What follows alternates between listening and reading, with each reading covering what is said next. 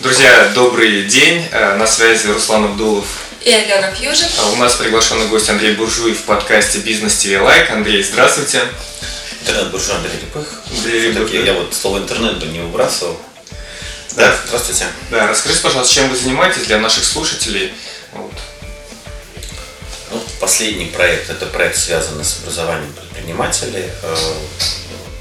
Если рассказывать о всей моей вот истории бизнесовой, да, то есть я бизнесом занимаюсь с 99 -го года, то есть первый мой бизнес – это разработка больших проектов, порталов.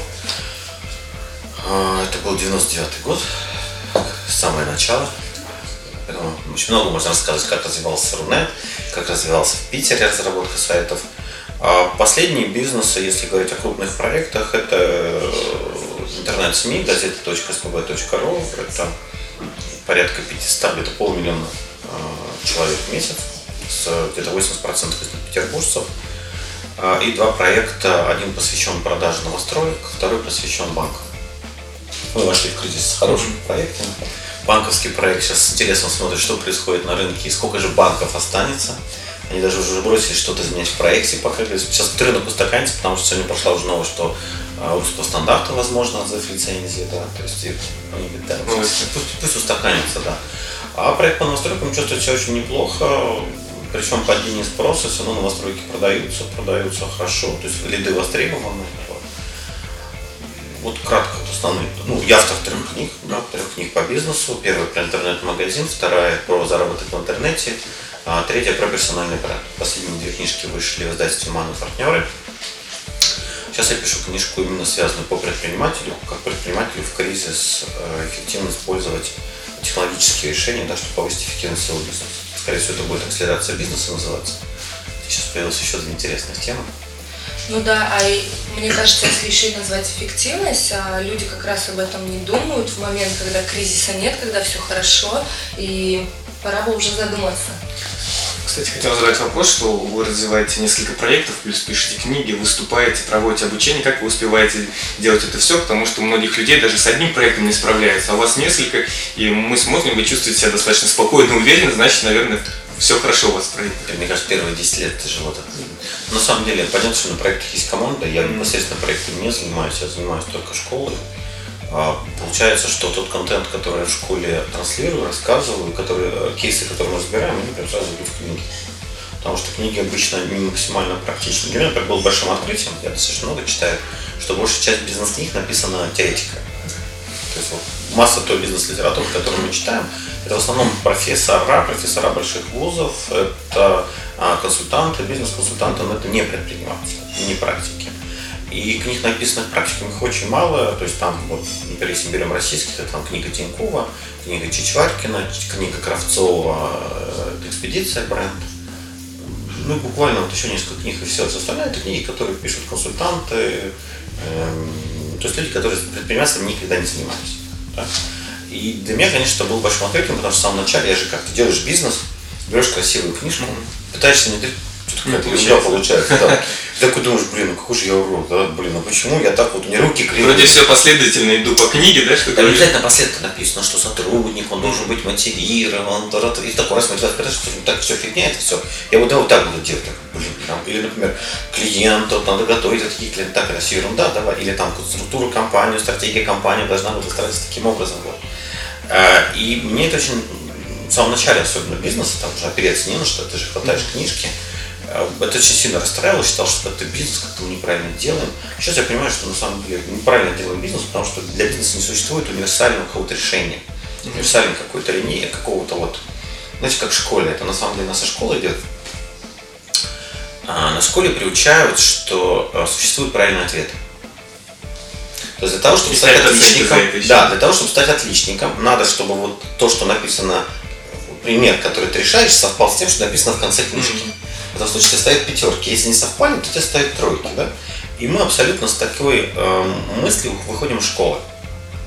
Вот мы вышли, то есть есть готовые решения. Да. И вот люди начинают, приходя в бизнес, искать готовые решения. Я всегда объясняю, что модель часто, бизнес-модель, перенесенная на другого человека, может не работать. Потому что часто бизнес это вот срез предпринимателя, его, его находки, его угаданная точка, например, его угаданный потребительский спрос, он даже по другому городе, в другом квартале может не работать. И вот человек, который привык, что всегда есть готовые э, ответы, он очень сильно в бизнесе теряется. Почему там есть такое, что э, наиболее успешный бизнес стройщик? Да. да? Я говорю с приятным ну, исключением подозреваю, потому что я отличник с красным дипломом, медалист. Но при этом я могу сказать, действительно, человек, который э, имеет меньше информации в окружающей среде, он более успешен э, в бизнесе, потому что он проблем себе не передавает. Mm-hmm. Потому что мы когда кейсы разбираем, там человек там троечник, троечник, все, начинаем забирать кейсы. Я ему говорю, слушай, здесь были такие проблемы. Он говорит, да, а мы даже их не заметили, mm-hmm. мимо проскочили и все. Я говорю, слушай, вот я теперь понимаю, как бы, почему это большие знания, большие скорби. Вот ты как бы масса чего не знаешь, да, фигачишь, вот здесь налоговая могла прийти, mm-hmm. здесь вот тебе вот этот документ нужен, говорит, а мы так вот проскочили нормально, и все, бизнес развиваем. Это как, это не правило. Но когда начинаешь развивать успешный, как бы разбирать успешный бизнес, это всегда набор исключений. Mm-hmm. Да, и поэтому нас вот приучают к тому, что вот в школе, что у тебя должны быть готовые решения, да, то есть э, люди, которые ждут этого, они, конечно, очень тяжело. Что делать отличникам в такой ситуации? Как ну, им развиваться? Знаете, это же шутка, да, то есть как бы если ты э, давай списывать своим, э, давай списывать трешникам, потому что когда вы вырастете, возьмете на работу. Это уже не анекдоты, действительно реалии такие сегодня. Ну, здесь как, если мы говорим все-таки про рынок IT-технологий, все-таки здесь очень много отличников, потому что этот рынок, в первую очередь, конечно, зависит от уровня IQ, от уровня развития человека, от его действительно э, достаточно большой базы которым обладают. Как правило, это есть отличники. И вот на удивление у айтишников много людей, кто хорошо закончил школу, но это именно особенность рынка. Если мы говорим более о рынке с, наверное, с меньшим требованием, с интеллектуальным уровнем, там действительно троечники будут успешны, особенно там, на мой взгляд, это вещи связаны с, там, с промышленностью, с продажей, с э, когда мы что-то куда надо дешево продать дорого, да, что сказал спекуляция. А сейчас как бы такого слова нет, э, и как бы неправильно их называть, потому что большая часть бизнеса действительно она построена. Вот мы купили дешево, продали дорого, сосовали. Да. Э, да на самом деле, ну, отличника, вот вообще даже ну, не отличник, человек, который много знает, у него очень много проблем, потому что у него есть иллюзия, что знания равны практическим навыкам. Самый любимый вопрос, который вот я все начинаю отвечать, Андрей, что бы такого прочитать, чтобы научиться продавать? И вы знаете, это как велосипед. Это мне спрашивают, Андрей, что бы такого прочитать, как ездить на велосипеде, чтобы я завтра поехал? Вы, может, вообще ничего не читаете. Садитесь на велосипед и едете. 20 раз упали, 20 раз встали, 25 раз поехали. А все так ситуация с продажами. Продажи не требуют чтений. Продажи требуют вышел, начал продавать. Говорить, да, да, да и, искать выгоду. Да, да, да. И тут даже какая ситуация получается. Есть люди, у которых изначально хорошие коммуникативные навыки, и они сразу быстро начинают продать. А есть люди, кто даже говорить не умеет. Да. Разуешь, говорю, какие у тебя продажи? Тебе сначала там пойти поговорить чуть-чуть, пойти поговорить какие-то курсы, может быть, закончить ораторское мастерство, поставить какие продажи, потому что ты, ты, ты даже не понимаешь, как клиенту разговаривать. Ты там, клиент просто пошел, у него еще 30 человек таких, да? А ты не просто не поговорить, ты же еще обаять должен, ты должен расположить себе, вот пошла продажа. Понять, что он от тебя хочет, и предложить ему наиболее выгодное решение. А, и вот это такой достаточно тоже таких вопросов, ну вот самый, самый такой яркий вопрос, вот, вот именно про продажи. Большая часть э, вещей, связанных с предпринимательством, это, это навыки, это не знания. Практика, да? Да, ну потому что как объяснить человеку, э, что хочет, где, где прочитать э, то, что хочет мой клиент. Или не надо читать, идешь, говорит, 30 интервью делаешь. Да, кстати, уважаемые будущие предприниматели, текущий самый простой способ понять, что нужно клиенту, спросить его. Вот реально. Вроде простые, понятные советы, да, но почему-то люди ищут какие-то сложные формы. Не, мне обычно приходит, Андрей, мы придумали новый гипер-пупер продукт, сейчас мы вот так вот все упакуем, и клиент купит. Я говорю, слушай, сколько интервью было? Примерно ноль, говорю. Даже никто инвестирует не будет. Иди сделайте 30 интервью, ну, хотя бы 5. На втором интервью они такие, да, никому это не надо. Очень часто бывают такие моменты, когда человек придумывает продукт, и оценивает его по самому себе и считает, это вот если я куплю, то значит 95% всех стартапов таких. Мне очень понравилось, я когда был в, в гостях в одном из акселераторов московских, там очень классно было, там, там прям собирают эту всю толпу предпринимателей, они рассказывают, будущих предпринимателей, они рассказывают, что они хотят, ну там приходят люди, там, вот, мы придумали красный продукт, молодые мамы, они так, вон у нас детская площадка, вон 12 мам, в поле опрашивайте. Mm-hmm вот мы придумали продукт для автомобилистов. Так, он пробка стоит. В пробку идете и всех опрашиваете. Люди через 5 часов приходят. Это нафиг никому не нужно. Но у нас уже есть 20 новых гипотез.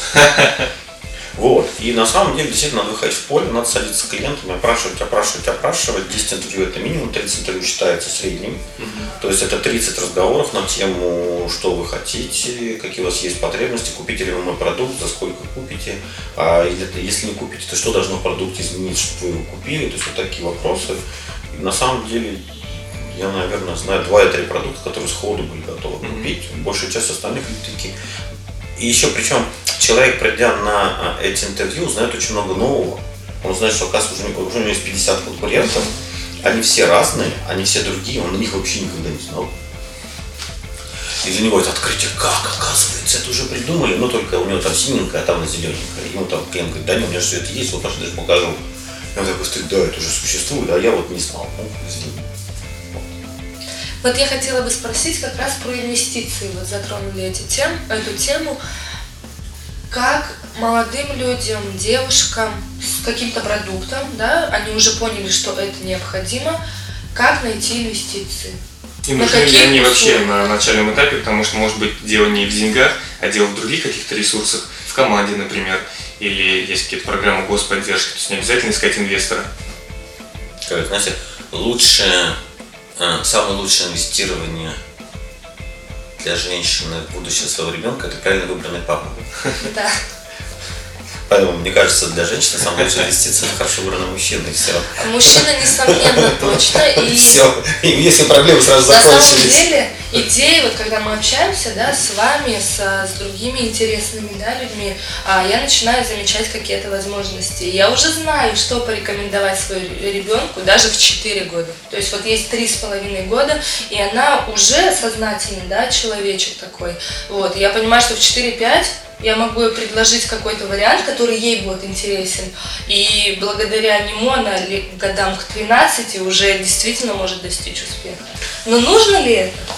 Ну, не знаю, сейчас. Мы можем вообще сейчас порассуждать о новом поколении и их специфике потребителя. Смотрите, если мы говорим про деньги, ну, в Москве, э, если нам нужны фонды, в Москве это фонд Бортника прежде всего, это госпрограмма, которая дает деньги.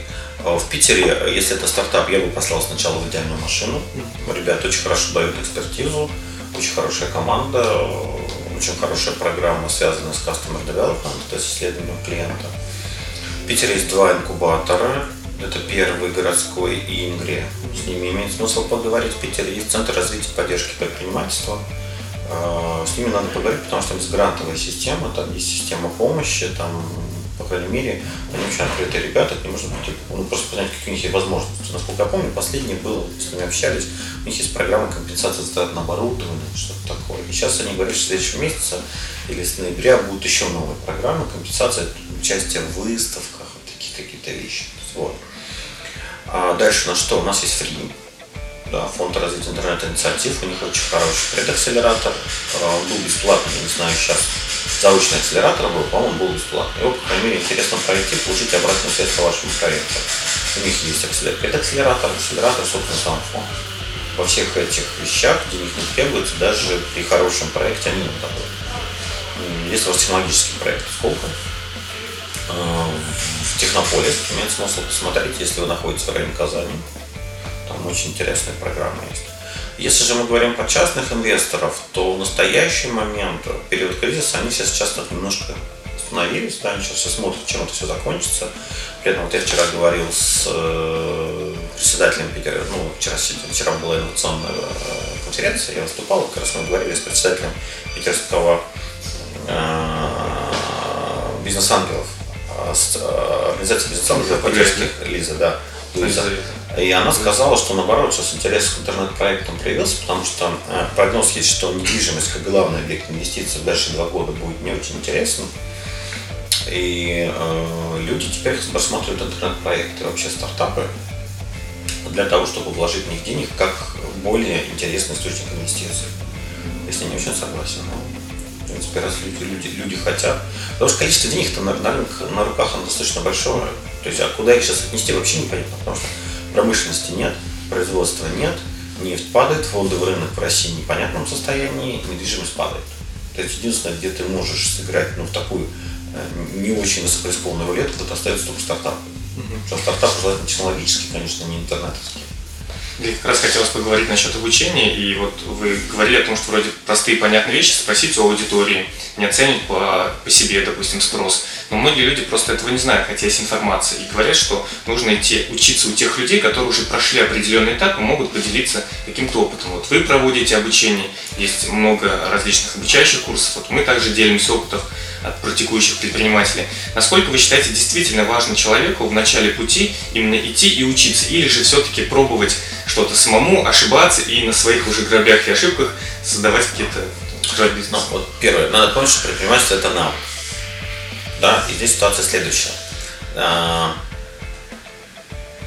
давайте возьмем другую метафору. Да, вот мы хотим научиться прыгать. Да? Приходим на лекции, слушаем, как прыгать. Одну вот приходит чемпион мира по прыжкам, рассказывает вообще технологии, такие, вот такие схемы рисуют. Записываем, схемы рисуем, приходим, да, мы падаем на диван. Все, я научился прыгать, да? Нет, то есть э, прыгаешь ты лично. По большому счету, э, я начинал бизнес без всего, без книжек, все. То есть научиться бизнесу, не имея поддержки, не имея э, на кого опираться, спросить возможно. В этом нет ничего сложного. Даже на первом этапе, возможно, На любом нужно. этапе можно научиться бизнесу, в этом нет ничего сложного. Для чего, по большому счету, э, нужны наставники, э, школы и все остальное. Это экономия опыта. Экономия времени на опыт. Все. То есть это люди, которые могут вам подсказать, куда ведет вот эта ветка. Если вы ее будете делать. Да, ну, например, приходит ко мне человек на консультацию. Я быстро просматриваю бизнес и говорю, у тебя в бизнесе миллион уже есть. А он его не видит. Почему? Потому что он собрал аудиторию, но ее не монетизирует. А я уже вижу, что аудитория платежеспособна, я ему говорю, давай для начала возьмем с ним по 300 рублей. Он такой, нет, 300 мало, давай по 500 возьмем. Mm-hmm. Они точно заплатят. А он уже собран 3000 человек. Вот представьте, он в течение двух месяцев разворачивает, там полторы тысячи платит по 500 рублей, да, у него уже 750 тысяч. Просто это не видит. Он своим Нужно путем со стороны, да? Да. То есть нужна, ну как это, знаете, э, мы, мы как система не можем себе поставить на цель, нам нужна на систему, да? А если еще на системе очень много опыта, он может вам подсказать. При этом э, я могу категорично сказать, что не существует э, идеального опыта, который полностью вам передаваем в голову. То есть я, например, человеку рассказываю, как бы я на его месте поступил, но я прекрасно знаю, что это работать не будет, потому что у него свой опыт. У меня был такой год три, назад такой очень оперативный метод обучения, людям рассказывал, что там делать им некомфортно. Поэтому с время я людям даю вариативность возможностей, даю очень много инструментов. Например, в процессе основного курса дается там порядка 180-90 инструментов, которые все увеличивают их э, прибыль. А дальше каждый сам выбирает, что он возьмет. Потому что можно работать в воронке, можно работать в ключевых метриках, можно работать в эффективности привлечения трафика. Это все увеличивает твою прибыль. Да? Но ты сам должен решать, что тебе на данный момент комфортно, что лучше вписывается в твой бизнес. Вот. А, очень мощный сейчас э, драйвер это персонал. То есть вообще повышение эффективности персонала.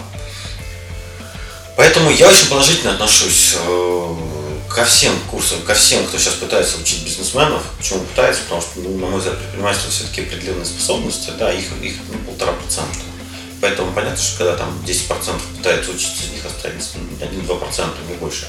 Я очень положительно отношусь, не знаю, насколько это можно называть в рамках программы, я положительно отношусь к Парабеллуму, бизнес-молодости, к Лайку, бизнес-квартире, к Поле России. И все, кто пытается учить людей предпринимательства, своя, там, своя школа интернет-буржуя, да, я отношусь почему? Потому что в России предпринимательство практически нигде не учат. У нас, когда вы приходите получать высшее образование, вас учат экономике, статистике, маркетингу, рекламе, чем учат люди, которые сами не продают. Продажам. Да, то есть как бы ты выходишь, у тебя куча теоретических знаний, а это не предпринимательство. И поэтому, когда появляются ребята, которые берут на себя такую тяжелую миссию, как обучение предпринимательству, я приветствую, потому что критики есть по всем. Критика есть по всем, по любому, по любой школ есть отрицательные кейсы. Почему? Потому что предпринимательство это все-таки не 10%.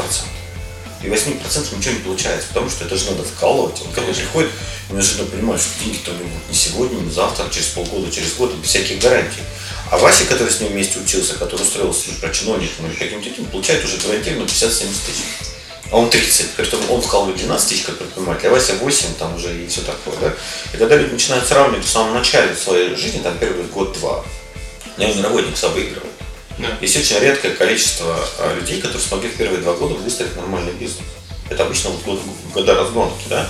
А наемник всегда выигрывает. А если еще это наемник, который хорошо устроился в чиновники, там такой начинает катастрофический взлет, да, и предприниматель начинает выигрывать там третий-пятый год. Вот с этого момента предприниматель уже, когда все раскачалось, деньги пошли, предприниматель становится более а, независим от времени, mm-hmm. которое тратит бизнес. Да? То есть чиновник он должен быть 8 часов. Mm-hmm. Куда государство пошлет, туда он и полетел. Да, то есть как бы плюс за ним еще какой-то хвост может идти э, нарушение законодательства, потому что, в принципе, закон может так быстро. А предприниматель, по большому счету, там вот он запустил проект, полетел, там захотел на месяц улететь на Таити. Он улетел на месяц на Таити. Вернулся, да. Вернулся такой, побыл там через месяц опять улетел. Решил вообще дистанционный бизнес делать. Да? То есть вот он в какой-то момент, э, да, в начальном периоде проигрывает, но потом начинает выигрывать. И при хорошо выстроенной системе, там, вот, там после 5-7 года уже видна четкая разница, что предпринимателям будет намного интереснее, потому что у тебя появляется уже свобода. У тебя появляется колоссальная свобода, потому что наконец-то научился продавать наконец-то уже построил и угробил 2-3 бизнеса, у тебя же в голове выложила схема, как мыслят люди, что они покупают, что можно продать, как упаковать, после этого, в принципе, тебе все равно чем заниматься. Ты можешь стать вот в любую компанию и сделать ее успешной. Ты можешь поехать на Таити, там, на саму и там бизнес сделать. Причем можешь делать бизнес как в Индонезии, так и в России, сидя в Индонезии. То есть, ну, у тебя, у тебя как бы пропадают многие вещи. А наемник так не сможет. Ну, мне кажется, это очень важный такой инсайт, важный совет. Да, ну то есть, ну четко понимаешь, что в самом начале, а, на, на, на, то есть как, ну это всегда, чем ниже риск, да, тем ниже прибыль. Mm-hmm. Чем выше риск, тем выше прибыль. Вы вначале рискуете. Вот эти вот инвестируя первые два года предпринимательства, вы очень серьезно рискуете. Но и на следующем выходе, если вы даже если консервативные модели возьмете, все равно через год, через два у вас начнется уже формироваться бизнес, бизнес-структура, наработанные клиенты и все остальное. И дальше вы получите больше свободы, чем наем. Не знаешь, если быть каким-нибудь госчиновником, там, сыном какого-нибудь крутого дяди, ну, не все сыновья, где вам деньги будут заносить коробками, вы можете вообще ничего не делать, да?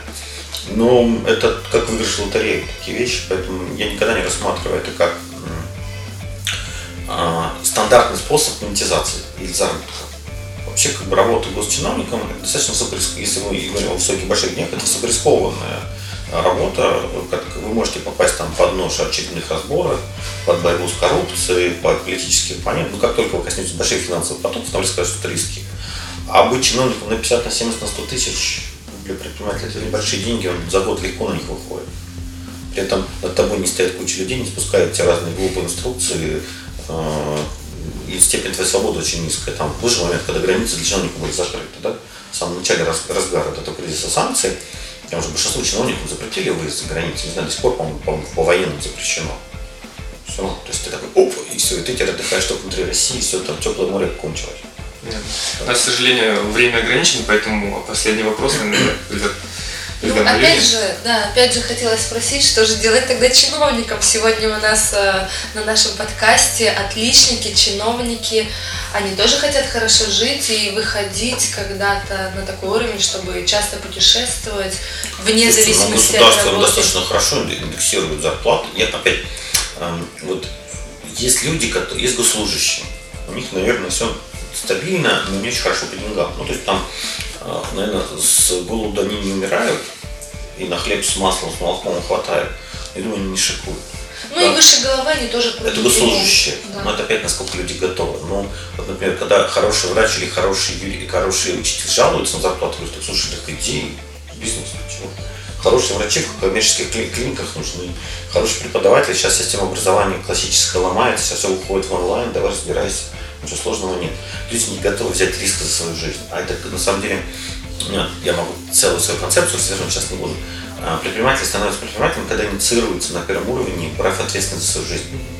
Если ты не взял ответственность за свою жизнь, то предпринимателем никогда не станешь. Ты должен четко понимать, с того момента, как ты решился, дальше жизнь зависит только от тебя. Вот все, что в твоей жизни происходит, зависит от того, что ты будешь дальше делать. У, у госслужащего, у чиновника этого нет. Там есть государство, которая четко рассказывает, что тебе нужно сделать, чтобы стать начальником. Она четко прописывает, какую ты зарплату будешь получать, какую пенсию получать, какие талоны на питание выдадут. То есть это офигенная зона комфорта, но за это ты расплачиваешься определенной свободой и возможными будущими перспективами. Значит, ситуация обратная ситуация. Полная свобода, но как следствие, если наступает кризис, за все отвечаешь ты. Да. Вот и ты сам выбираешь, где ты. То есть ты можешь быть госслужащим жаловаться о том, как тебе мало платят. Ты можешь быть предпринимателем жаловаться, какие неудачные законы в государстве, какие высокие налоги. А вот пришли конкуренты, то есть, ну, и там, и там, и там есть свои минусы плюсы. А ты даже сам решаешь. Просто предприниматель, человек просто станет предпринимателем, после того, как проходит инициацию, я теперь за все отвечаю. за сотрудников, за свою жизнь, за свою семью, за своих детей и еще масса людей, да, то есть как бы, и вот это достаточно непросто человек, когда он первый раз входит в предпринимательство, неожиданно понимает, что от него здесь все зависит, он очень часто возвращается обратно. Согласна. Потому что он где-нибудь устраивается в компанию, там, в компьютерах, ничего не делает, он платит 30, 50, там, 20 тысяч, в зависимости от этого, и все устраивает. Ну, приходит там директор, который опять что-то пинает, он там что-то сделает, вот. Поэтому на вопрос, что делать чиновнику, на самом деле, задача чиновника, ну, классическая задача чиновника, для чего их, собственно, они существуют, это перенесение блага государству, его членам. Что им делать? Реализовывать свою функцию. То есть, если ты пошел в чиновника для того, чтобы заработать деньги, это не про это. Задача чиновника – это благо, благо России, благо людей, которые тут живут, и все. Ну, в принципе, параллельно они также Не, не, могут если, если, если, если они хотят там заработать, это не про чиновника. Они там могут заработать только нарушая закон. А нарушая закон, это такой путь сейчас очень непростой, и он сейчас будет усложняться. Вот. А что делать э, госслужащему? Госслужащему надо учиться зарабатывать деньги честно в рамках уже, ну, э, есть же коммерческие, коммерческие услуги там в клиниках, э, всех остальных. Надо учиться, как зарабатывать в рамках честной этой системы, да? Либо уходить, в, становиться суперпрофессионалом, уходить в коммерческую структуру, которая суперпрофессионал готов платить за много денег. Либо сидеть ровно и не рассуждать о том, что мир несправедлив, поскольку от тебя все зависит и в этой ситуации. Какой бы ты зоне комфорта не сидел, все равно твое будущее от тебя зависит. Просто государство тебя обеспечило, а дальше, если ты хочешь двинуться в следующий уровень ресурсов, тебе придется измениться. Ну, Как мы всегда имеем те ресурсы, которым соответствуем. Если мы хотим новые ресурсы, нам придется становиться новым человеком. Понимаете? То есть вот это главное человеку осознать, что если он хочет новый ресурс, он придется становиться новым человеком. То есть сейчас он находится в точке, которая максимально соответствует всем его талантам, всем его способностям. Что бы он там ни говорил, потому что, есть такой комплекс троечника. Если бы я собрался, я бы эту контрольную написал на пятерку. Если бы я захотел, я бы сдал эту дисциплину на пять. Но на самом деле это не работает, потому что он реально, даже если захочет, он не способен к этому так быстро прийти. Это достаточно колоссальная работа. Но у него в голове есть о- о- оправдание, что если бы... Почему на врачам так мало платят? Ну, идем в коммерческую компанию. Ну, блин, я там не такой классный врач. Ну, так в чем тогда разговор? Андрей, спасибо большое за такую интересную беседу, за то, что Пожалуйста. поделились опытом. И Вот мне тоже очень понравился ваш такой несколько инсайтов, советов, которые тоже буду применять в своей жизни. Вот. Будем рады видеть на наших мероприятиях. Друзья, слушайте наши подкасты, вдохновляйтесь и ждем вас на наших интересных мероприятиях и на мероприятиях Анкея. Да. До новых встреч! Пока-пока.